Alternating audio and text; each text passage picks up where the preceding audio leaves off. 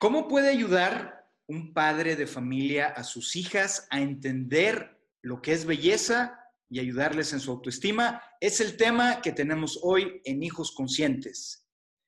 Soy Carlos Macías, un padre preocupado pero ocupado en dar herramientas a nuestros hijos para que tengan una vida mejor y tomen mejores decisiones en su vida. Y en este momento nos va a acompañar, una persona eh, una chica que eh, ha tenido de primera mano la experiencia en cuestiones de belleza. Ella es una consultora de imagen a sus 28 años, tiene varios años de experiencia en su trabajo en eh, concursos de belleza, especialmente en mi Sonora. Ella es originaria de Obregón. A los 19 años participó en el concurso Mi Sonora, llegando a ser una de las finalistas.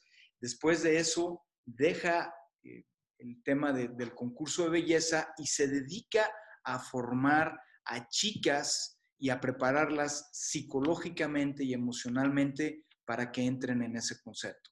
Ella no solo ha trabajado en mi Sonora, es consultora de imagen, eh, ha apoyado a otros eventos y este es el enfoque que ella tiene. ¿Quién mejor que alguien como Linet que nos explique desde su experiencia de primera mano qué es la belleza, cuáles son las situaciones que nuestras hijas en concreto tienen que afrontar con el concepto de belleza y sobre todo al final nos va a dar una serie de tips de cómo yo, papá, puedo ayudar a las niñas a esto. Linet, pues bienvenida al programa de Hijos Conscientes. Hola Carlos, buenas tardes y muchísimas gracias por la invitación. Bien. Oye, Linet, yo quisiera comenzar, pues, eh, ya que tú y yo nos conocimos en un contexto de consultoría de tipo personal, a mí me llamó mucho la atención que eh, tú te acercas en un momento de tu vida eh, buscando un, tipo de ayuda emocional, espiritual, y fuimos viendo, me fuiste compartiendo algunas cosas que te ha tocado vivir en el tema de belleza.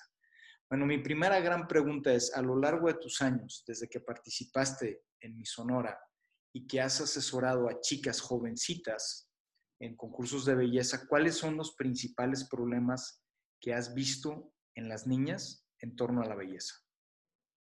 Ay, Carlos, es una muy buena pregunta. La verdad es que cada año ha cambiado como el estereotipo de belleza. O sea, cada, cada año el estereotipo de belleza cambia. yo no sé quién es el que dice cuál es el estereotipo de belleza que se va a estar o mencionando en el momento, pero yo lo veo en el Intermoda, lo veo en los certámenes de belleza, con los jueces, o sea, con jurados, al momento de elegir a una chica. Digo, creo que está mal catalogado en los certámenes como tener un estereotipo de chica muy marcado, ¿no? Porque siento que todas las niñas tienen como la misma posibilidad de entrar a un certamen, pero ellos tienen muy catalogado cómo es la chica ideal para ellos. Es igual en el intermoda. Un año es un estereotipo de niña, el otro año es totalmente diferente y va cambiando el concepto de belleza. Oye, Linet, ¿Y cuáles serían los conceptos de belleza que más has visto que predominan? Si bien me has dicho que suelen cambiar ciertas cosas, me imagino que habrá dos o tres elementos que constantemente se repiten. Claro, se fijan mucho en las medidas, en la estatura, en el tipo de cuerpo que tienes, porque desgraciadamente para un certamen de belleza y para el medio del modelaje, te piden un tipo de cuerpo muy detallado. Entonces, creo que lo que más se fijan es en el peso y creo que de verdad es algo que nos ha perjudicado mucho. Yo en el 2015, si mal no lo, no lo estoy recordando, creo que sí, en el 2015-2016, yo empecé con la franquicia de Miss Cajeme en Sonora. Entonces, yo tuve a mi primera chica que yo mandé a concursar era una chava que era de complexión más, o sea, no era como del tipo de belleza que ellos estaban pidiendo. La chava estaba preciosa, hermosa, modelaba súper bien, tenía una seguridad increíble. Pero desgraciadamente, hasta yo caí en eso, que yo empiezo a invitar a esta chava y le empiezo a decir, oye, ¿sabes qué? Vámonos a la Carbox, vamos a inyectarte meso, vámonos a la dieta. Y empecé a caer en el mismo juego de tienes que tener este tipo de cuerpo. Yo la veía que tenía todo el potencial, pero le decía, es que tienes que tener el tipo de cuerpo. Total, cuando ella llega a concursar a mi Sonora, ella era de las favoritas. O sea, era favorita a ganar por la seguridad, porque estaba muy bonita, porque era una belleza diferente, o sea, ella era pelirroja, llamaba mucho la atención. Pero ¿por qué no ganó? Por el tipo de cuerpo que ella tenía. Ella tenía, o sea, ella tendía a tener un cuerpo más ancho. O sea, de hecho ella, cuando sale de mi Sonora, empezó a modelar y la, la contrataron hasta en Nueva York a ella. Wow. Pero para tallas grandes. Ok ella para mí siempre había sido como el tipo de niña que yo tenía como ideal para ganar, pero que en el medio del modelaje y en los certámenes de belleza no la veían acorde para ganar. A ver, otra, otra pregunta. Si bien entiendo, dijiste al inicio que no, no se sabe con claridad quién define ese concepto de belleza. Por lo visto hay una especie de agenda detrás de esos concursos. En realidad, eh, sin decir nombres de marcas, ni mucho menos, ¿tú has detectado más o menos quién o cómo se generan esas corrientes? Que creo que son tendencias, o sea, más que nada es una tendencia. ¿Quién generaría la tendencia? Más o menos, ¿cómo se genera esa tendencia? Entre ellos, entre los mismos, entre el mismo medio del modelaje, como las mismas marcas dicen, yo quiero este tipo de niña. Y ellos ya traen en mente el tipo de niña que quieren que sea la modelo de su marca. Entonces, ahorita, ahorita este año y del el año pasado, yo he estado notando que viene otra vez mucho las modelos plus size, las modelos grandes. Como que las marcas quisieron hacerse ver que ya no es la, la modelo flaquita, la modelo ya esquelética, ya empieza a ser un poquito más acuerpada. Pero también en el, o sea, eso viene siendo en el medio del modelaje, pero en certámenes de belleza sigue siendo la, la chava flaquita, cuerpazo, fitness. Y me imagino que eso es una tendencia a nivel mundial. Claro, sí. Eh, ¿Qué tanto influye los conceptos de belleza que se implementan en los concursos de belleza para las niñas en general? Me explico, sobre todo para una niña no que vaya a aspirar a entrar a mi Sonora, a Miss México, etcétera, pero la niña de la calle, la niña de la escuela, ¿qué tanto le influye esto que se ve en los concursos de belleza a ellas?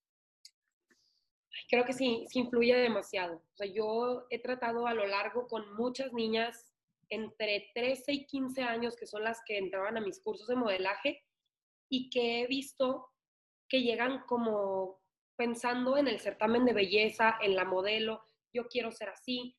O sea, que sí se les mete mucho la idea en la cabeza de todo lo que les están marcando en este medio.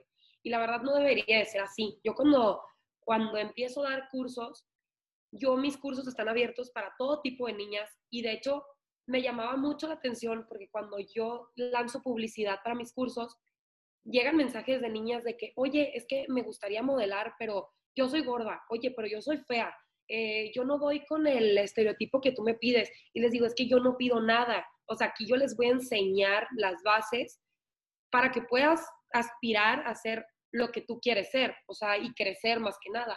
Entonces, cuando llegan este tipo de niñas, yo veo rápido que tienen un problema, un problema de inseguridad, de, oye, quiero modelar, pero estoy chaparra, oye, quiero modelar, pero estoy gorda. Y les digo, aquí no, no importa, o sea, no importa esto. Entonces, lo primero que hago es tratar con el autoestima, porque la verdad es que no podemos trabajar con una niña con baja autoestima, o sea, no se puede. Oye, hablando, hablando de autoestima, me gustaría que definieras, según tú, lo que es autoestima y que nos explicaras cuáles son los principales problemas que tú has visto con esas niñas que están buscando ser bellas o que llegan a tu academia y, y están buscando ese tipo de carrera? ¿Cuáles son sus, eh, la autoestima y cuáles son sus principales problemas? Los problemas que, que puedo llegar a ver, que, que me ha tocado tratar, es niñas con baja autoestima, o sea, que de verdad no creen en sí mismas, que no tienen aspiraciones, que piensan que están muy abajo, o sea, que de verdad han sufrido de bullying, a lo mejor de violencia hasta familiar, o sea, familiar no tanto en golpes, sino que verbal. Como tipo. Como, ay, tú no puedes, ay, tú no puedes hacer eso, ay, tú estás gorda, tú estás fea. La misma familia se los va metiendo en la cabeza hasta que la persona se lo cree. O sea, que realmente les, les están diciendo, oye, tú no puedes, oye, no puedes hacer esto. Y hay veces que se lo creen o a veces puede llegar a ser producente y decir, a ver, te voy a callar la boca y voy a empezar a hacerlo. O sea, de vamos a, vamos a, ¿cómo te puedo decir? Como empezar a, hacer las cosas que me dicen que no puedo hacer, ¿sabes? Ok, ¿y hasta qué punto? A ver, esta parte me interesa muchísimo, lo que acabas de decir al final, porque yo creo que habemos un sector de padres de familia que crecimos con una pedagogía de que lo difícil, lo duro, es un empuje para el ser humano. Y ahora nos estamos dando cuenta que no necesariamente es así. A ver, si tú hablabas de que hay padres de familia, incluso miembros de la familia, que bulean, que les dicen a las niñas que están gordas, y hay un grupo de ellas que de esa motivación, o sea, agarran eso no como un problema, como una motivación para ser mejores, de cada 10 niñas, ¿cuántas de ellas logran encontrar en ese bullying una motivación? Ay, sí es difícil. O sea, es difícil cuando ya la familia te lo está diciendo, no puedes, no lo puedes hacer. Es difícil que las niñas salgan adelante de eso, porque dicen, oye, si mi mamá y mi papá no creen en mí, ¿cómo voy a creer yo? Pero sí me ha tocado casos, digo, de cada 10, unas dos, que yo he sabido que ellas mismas tratan de darles a entender a sus papás que sí pueden. Pues estamos hablando de casos verdaderamente excepcionales. ¿no? Sí. ¿Has encontrado también, hay muchas preguntas que quisiera hacerte porque aunque yo, yo tengo un hijo, tengo muchos compañeros que tienen y amigos que tienen hijas muchas de ellas han sufrido desde bulimia, desde ataques de, de ansiedad, desde depresiones, muchísimas cosas. Y una de las preguntas que quisiera hacerte ahora es hasta qué punto también las redes sociales, los medios de comunicación dañan el concepto de belleza que las niñas puedan tener. Muchísimo. Creo que ahorita las redes sociales están muy fuertes. O sea, las niñas chiquitas de, te puedo decir, de siete años ya están dentro de TikTok, que ya están grabando videos y quiero ser igual que ella y voy a bailar igual que ella y de verdad creo que es algo muy fuerte, o sea, el estar viendo otras niñas y crecer con eso. Y, que los papás ahorita los lo están permitiendo. O sea, es más que nada que no se dan cuenta que a lo mejor a la larga les puedes hacer un daño. y, y, tanto como TikTok, como Instagram, como Facebook, o sea, las niñas ya desde chiquitas ahorita se empiezan a comparar. Ok, ese es un gran problema de la comparación. Linde, por otro lado, quisiera hacerte una pregunta muy personal. A ver, tú y yo hemos hablado en consultoría ya desde hace meses. Eh, no hay personas perfectas, no las hay. Todos tenemos nuestros altos y bajos. Creo que un, gran error en la actualidad pensar que eh, las cosas tienen que ser perfectas, que son estados de felicidad donde permaneces por completo, etc. Entonces, eso es una mentira. Pero algo que me ha llamado mucho la atención, y en verdad lo admiro, fuera de, de, todo lo que los seres humanos podemos tener, en tu caso, que admiro muchísimo, es que tú tienes muy en claro el concepto de belleza. O sea, tú estando en un medio, por lo que me has explicado, donde ha habido personas que incluso se han quitado la vida. En algún caso tú me comentaste de una chica que participó en un evento y terminó deprimidísima y se quitó la vida. ¿Cómo tú has podido fortalecer tu propia autoimagen dentro de un ambiente donde constantemente estás sometida a comparaciones, a eh, prototipos de belleza, etcétera? Ha sido difícil. Cuando concursé en nuestra belleza, bueno, te voy a, te voy a resumir de, desde antes. Yo empecé a modelar porque justo a mí me encantaba eh, ir a montar con mi papá, irme de pesca, el básquetbol, yo me la vivía en tenis con calcetas y, shorts hasta abajo de la rodilla diario. Yo estaba en la escuela de puras niñas, entonces, como podrás saber, obviamente había más vanidad, era más el tema femenino, y yo pues no, no, la verdad, no me interesaba nada de eso, ¿no? Mi mamá un día se preocupó y me dijo, ¿sabes qué? Te voy a llevar a clases de modelaje con Clara porque ya tienes, o sea, la suficiente edad, ya te tienes que empezar a arreglar, ya tienes que empezar a ser más femenina, vaya. Entonces, empiezo con los cursos de modelaje y justo tomé como una semana de curso, no es broma, una semana y le habla Clara a mi mamá y le dice, ¿sabes qué? Quiero subir a Lineta a una pasarela. Mi mamá, ¿cómo? Si mi hija se la vive en tenis y ella no sabe de estas cosas. Y le dice, ¿cómo no? Mira, Linet, ponte los tacones y me vas a, me vas a caminar. Y le camino y pues mi mamá, impresionada, me dice, es que es otra. Total, empiezo yo en el, en el modelaje y me fui, o sea, me fui puliendo, ¿no? O sea, de que en las exponovias, en trajes de 15 años, yo me la pasaba en pasarelas. De hecho, mi hermana también modelaba y éramos de que las hermanas que siempre llegaban a modelar, ¿no? Entonces, me empecé a pulir y me encantó todo el medio del modelaje. La verdad, siempre como que sí me inspiró la moda, me gustó. Entonces, yo decido ya irme a vivir a Hermosillo. En Hermosillo empecé a estudiar diseño gráfico y entre esas, de verdad, tuve como una semana de sueños que yo decía, es que yo no me veo metida en un respirador todo el día, de que diseñando ni haciendo, o sea, yo quiero hacer algo más. Y le decía, mami, tengo sueños, o sea, real, estoy soñando, pues tengo pesadillas de que no quiero ser diseñadora. Entonces un día hablé con Clara y le dije, ¿sabes qué? Quiero entrar a un certamen de belleza. Tengo la, la corazonada y tengo yo las ganas de quitarme esa espinita, ¿no? Entonces me dice, Clara, voy a hacer las cosas para ver si te pueden designar de Cajeme, porque justo el certamen de Cajeme ya había pasado.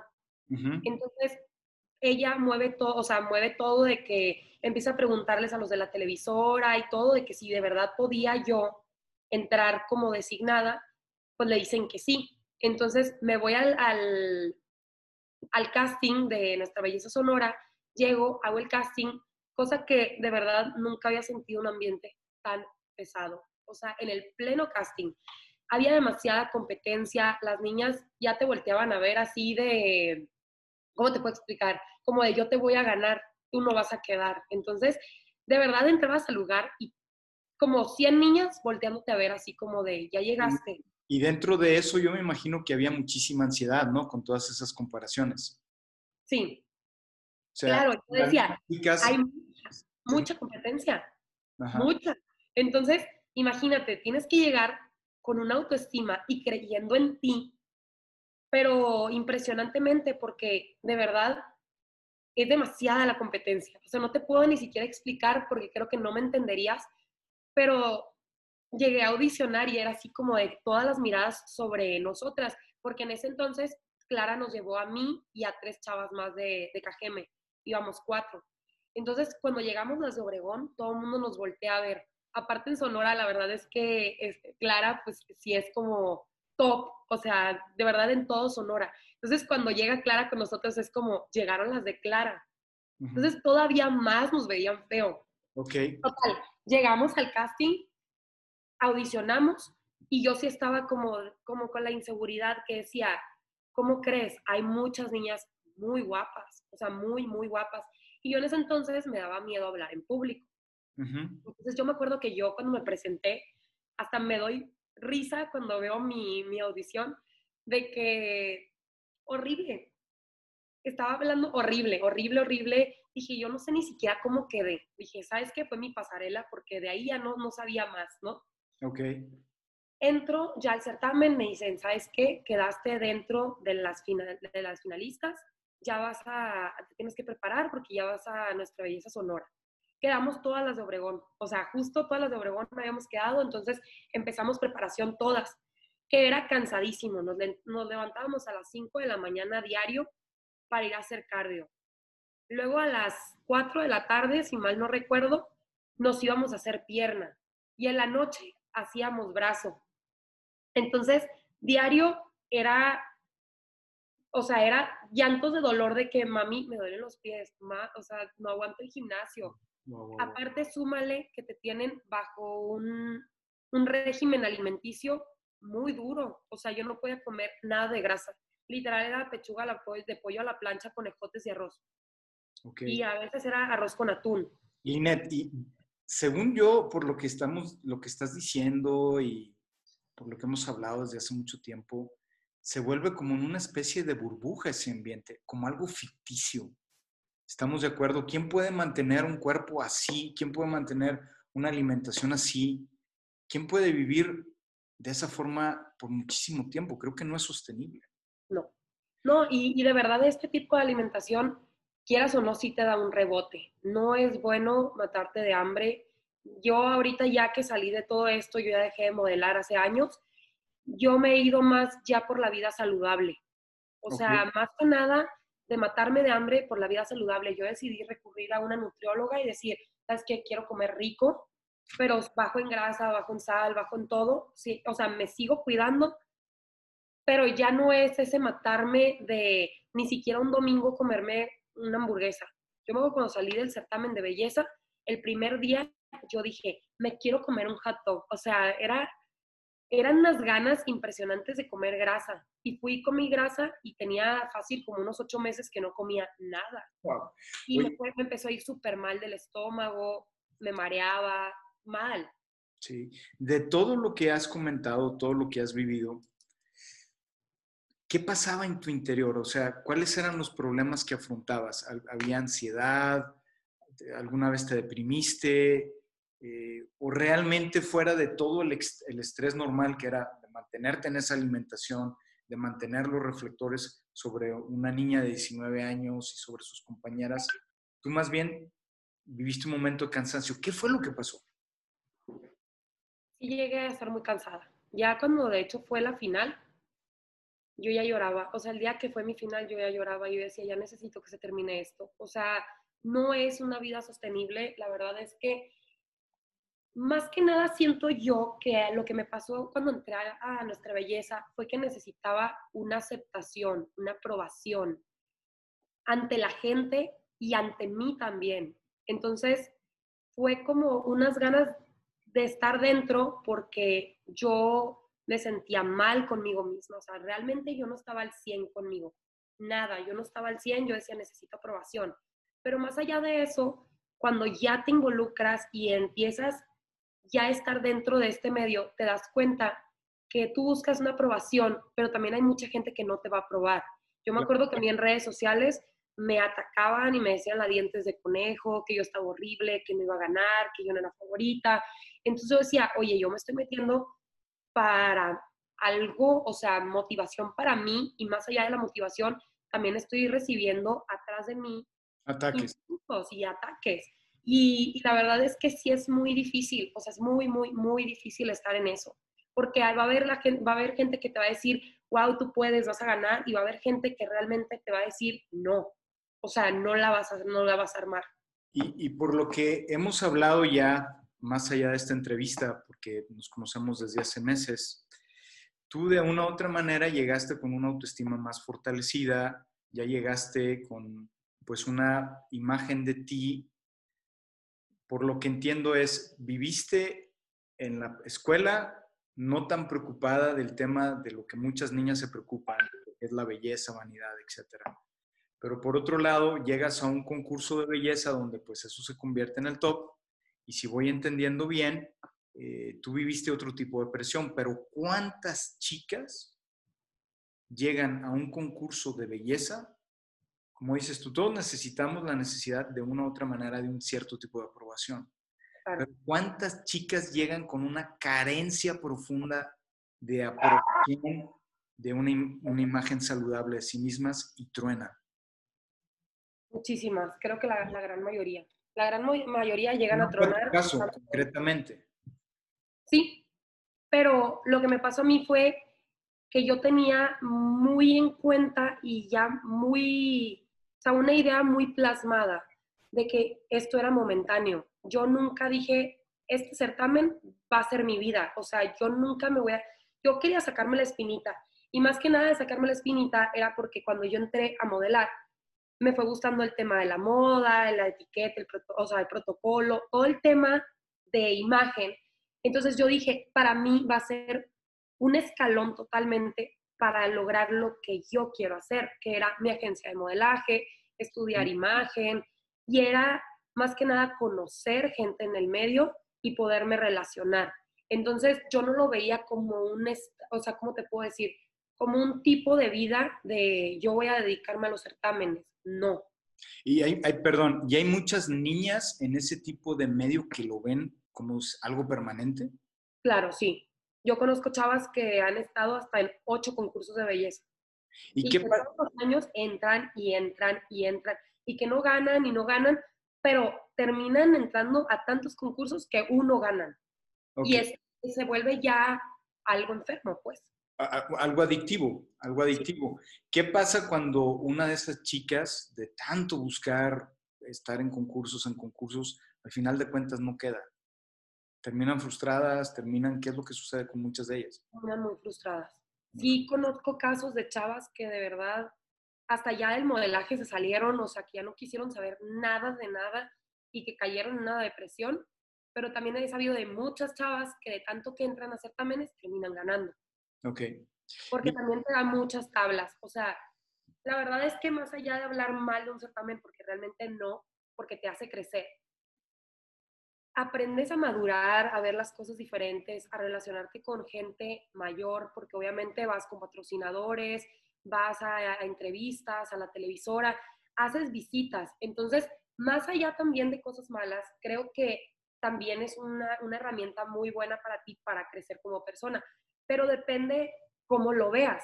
¿Cómo está tu Bueno, Linet, me encantaría que nos dieras algunos tips a los padres de familia que tenemos niñas que ya empiezan a ver eh, la belleza en internet y en muchos otros lados. Como yo, papá de familia de una niña, que no es mi caso, puedo ayudar a fortalecer dos cosas. Primero, a fortalecer su autoestima, ya que genere un sano concepto de belleza. Porque me encantó una cosa que tú bien dijiste. No podemos satanizar, como se dice popularmente, los concursos de belleza, porque tienen también su lado positivo.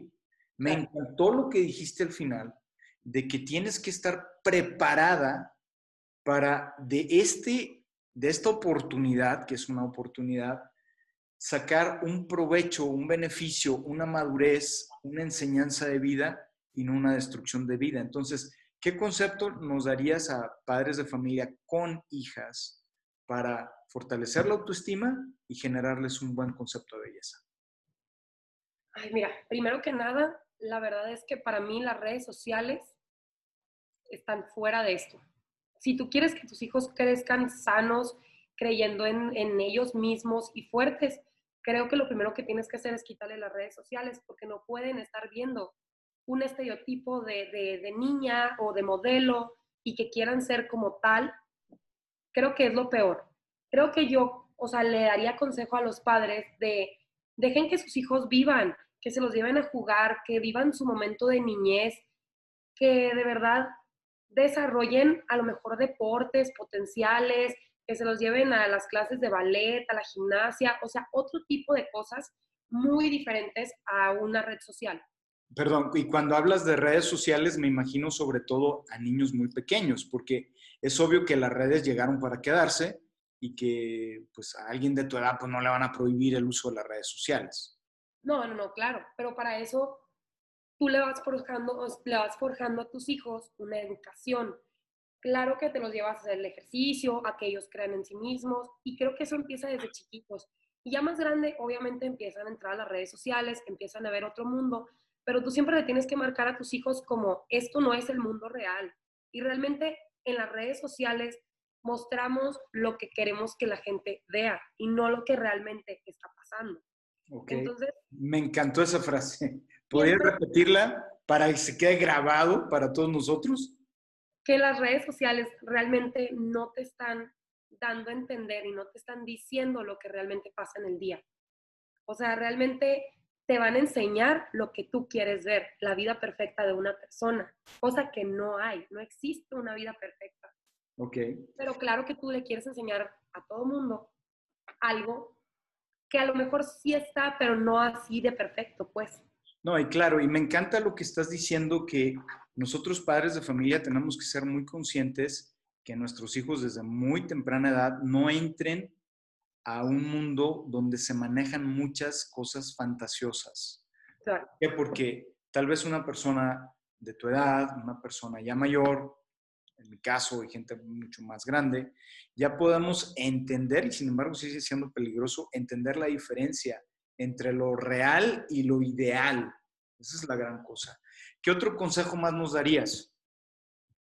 Sería también que no se dejen llevar como por el estereotipo o el tipo de belleza que te marca una un, modelaje o en un certamen de belleza, porque realmente es, ese tipo de belleza cambia. Cada año cambia y van buscando nuevas opciones, nuevas cosas.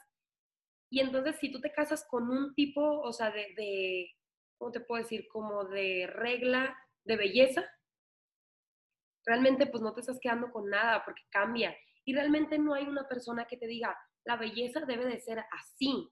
Claro, claro. Creo que la belleza viene desde adentro, primero que nada. Linet, y una pregunta clave, tú que eres una chica, ¿tú has visto que papás, mamás de familia caigan o caigamos en el hecho de tratarles de vender a nuestras niñas, sobre todo, estereotipos de belleza? Sí. ¿Sí? Sí. Yo he visto mamás y creo que también eso influye muchísimo. He visto chavas que han sido modelos y que tienen a sus hijos y que quieren que sus hijos sean exactamente igual y quieren que los niños estén en las pasarelas y, o sea, arregladísimas siempre. Y entonces les empiezas a meter una idea que hasta los mismos hijos a veces la reprochan, de yo no quiero ser modelo, yo no quiero fotos, yo no quiero nada de esto. Y entonces empieza a cambiar. Yo sí lo he visto pero también he visto mamás que tratan de ser así a sus hijos y tanto les inculcan eso que la niña es así. Ya, ya, entiendo que... Realmente no está dándole la opción a la niña de que realmente sea ella. La niña está siguiendo los pasos de la mamá y no sabemos si, si a futuro y de grande vaya a, querer, vaya a querer seguir haciendo lo mismo. Va. Oye, pues yo me quedo con esos dos grandes consejos. Primero que nada, es como padre de familia, saber controlar el uso de las redes sociales, sobre todo a nuestros niños muy, muy pequeños. ¿Por qué? Porque de una u otra manera, si voy entendiendo bien lo que tú has dicho y otros amigos psicólogos que tengo, de una u otra manera vives simultáneamente en dos mundos, en el mundo real, en el mundo material y en un mundo ideal o en un mundo donde te manejan una especie de fantasía, que si tú eres como una niña pequeña, un niño pequeño, no tienes la capacidad de distinguir entre lo que es irreal y real. Entonces eso es muy importante. Y la otra, me encantó ese consejo. Y de entrada, yo creo que es algo que papás y especialmente mamás debemos de analizar. ¿Cuál es mi concepto de belleza que yo tengo? Y debo de cuidar de no imponer eso, sobre todo a niñas y a niños muy pequeños, porque les pueden, podrían no ayudarles. Entonces, yo también tengo que cuestionarme, me encantó esa parte. Mira, tenemos que irnos, tenemos que irnos, pero quiero hacerte primero una invitación y dos preguntas. Yo creo que esta entrevista ha sido increíble y lo digo de todo corazón. Nos has abierto los ojos a muchísimas personas. Yo creo que es un tema que personas como tú que están en ese medio, con el balance que tú lo has señalado, me encantó porque hay personas que satanizan el tema de la belleza y de los concursos de belleza y hay personas que lo idealizan, pero me encantó la visión que tú diste y te invito a que la compartas porque podrás hacer mucho bien entre los puntos que valdría la pena mejorar y cuidar y los puntos que debemos de aprovechar. Creo que es valiosísimo. Y creo que eh, te voy a hacer la invitación para que en algún otro momento regreses a este programa y nos hables de, esos temas. Sobre todo de, me encantaría en un futuro que nos hablaras del tema de cómo podemos crear una buena imagen. O sea, cómo nosotros proyectar una buena imagen, pero eso va a ser otro tema. Mi pregunta es, Linet, ¿qué legado te gustaría dejar a la humanidad? Algo bueno. Me gustaría que de verdad dejen a un lado la baja autoestima, el no creer en sí mismos. Me gustaría que empiecen a creer en sí y sacar todo el potencial que podemos llegar a, desarrollar, porque realmente a veces nos reprimimos y no hacemos lo que queremos hacer por miedo a al que dirán, a qué van a pensar, a me voy a equivocar. Entonces, me gustaría que la gente empezara a tener más esencia. Ok. Y la última pregunta es, ¿en dónde te podrían encontrar las personas interesadas en tu servicio de, consultoría de imagen, tus redes sociales, Estoy en, Instagram como arroba Linet Mejía-bajo y me pueden encontrar también en Facebook como Linet Mejía Ostler. Ok, pues muchas gracias Linet y a todos nuestros amigos de Hijos Conscientes. Hemos tenido una gran entrevista. En verdad, yo me siento muy contento, me ha abierto mucho los ojos y creo que de aquí salimos con dos tareas. Primero, la primera gran tarea es, yo papá tengo que cuestionarme personalmente cuál es mi concepto de belleza para asegurarme de que soy un apoyo y no un estorbo para mis hijos y especialmente para mis hijas. Y además, pues, saber controlar y ayudar a que mis hijos tengan disciplina en el uso de las redes sociales. Muchas gracias y nos vemos y nos escuchamos a la próxima.